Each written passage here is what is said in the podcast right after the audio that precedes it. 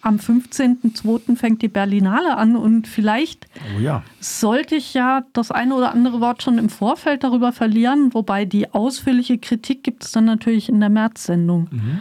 Oh, dann gib uns doch schon mal einen kleinen Ausblick, was uns da so erwartet. Und was uns da erwartet, kommt ja dann zu einem beträchtlichen Teil später auch hier auf die Leinwände.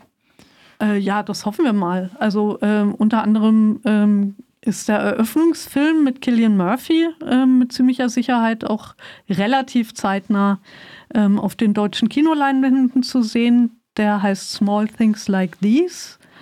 Ähm, und das ist eine irisch-belgische Produktion. Ähm, ich bin sehr, sehr, sehr gespannt auf die Retrospektive. Ähm, die Retrospektive ähm, zeigt einen Querschnitt aus dem Archiv der Deutschen Kinemathek also der Berliner Sammlung deutscher Filmgeschichte, wobei natürlich ein großer Schwerpunkt auf äh, das andere Kino gelegt wird. Das ist auch äh, der Untertitel.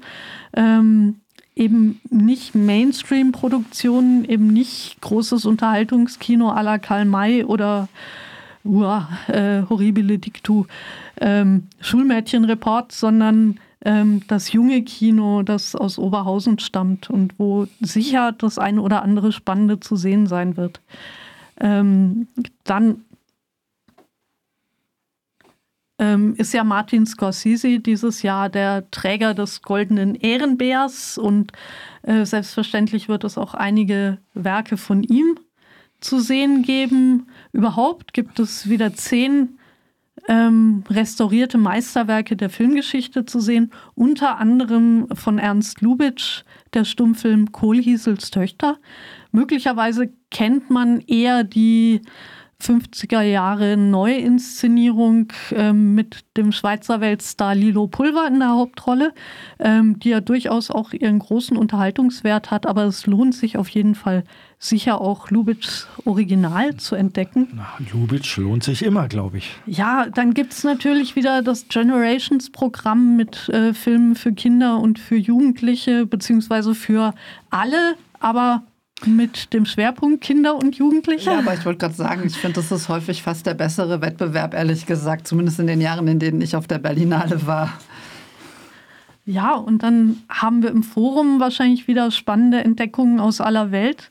Ähm, wahrscheinlich wieder die sperrigeren Filme. Es wird im Panorama ähm, neben den üblichen Teddy-Kandidaten ähm, die wahrscheinlich auch noch mal ausführlicher besprochen werden, auch wieder äh, spannende Dokumentarfilme zu entdecken geben und ein tolles Programm.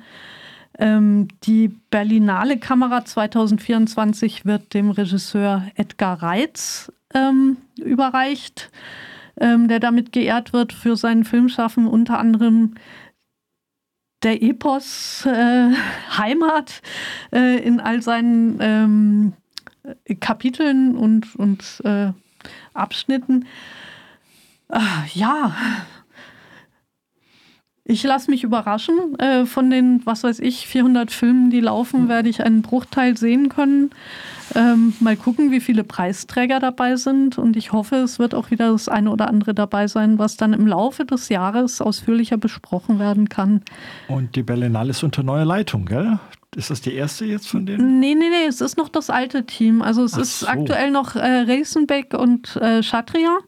Ähm, und ab dem nächsten Jahr wird mhm. dann die neue Leitung, die zwar schon ernannt ist, äh, mhm.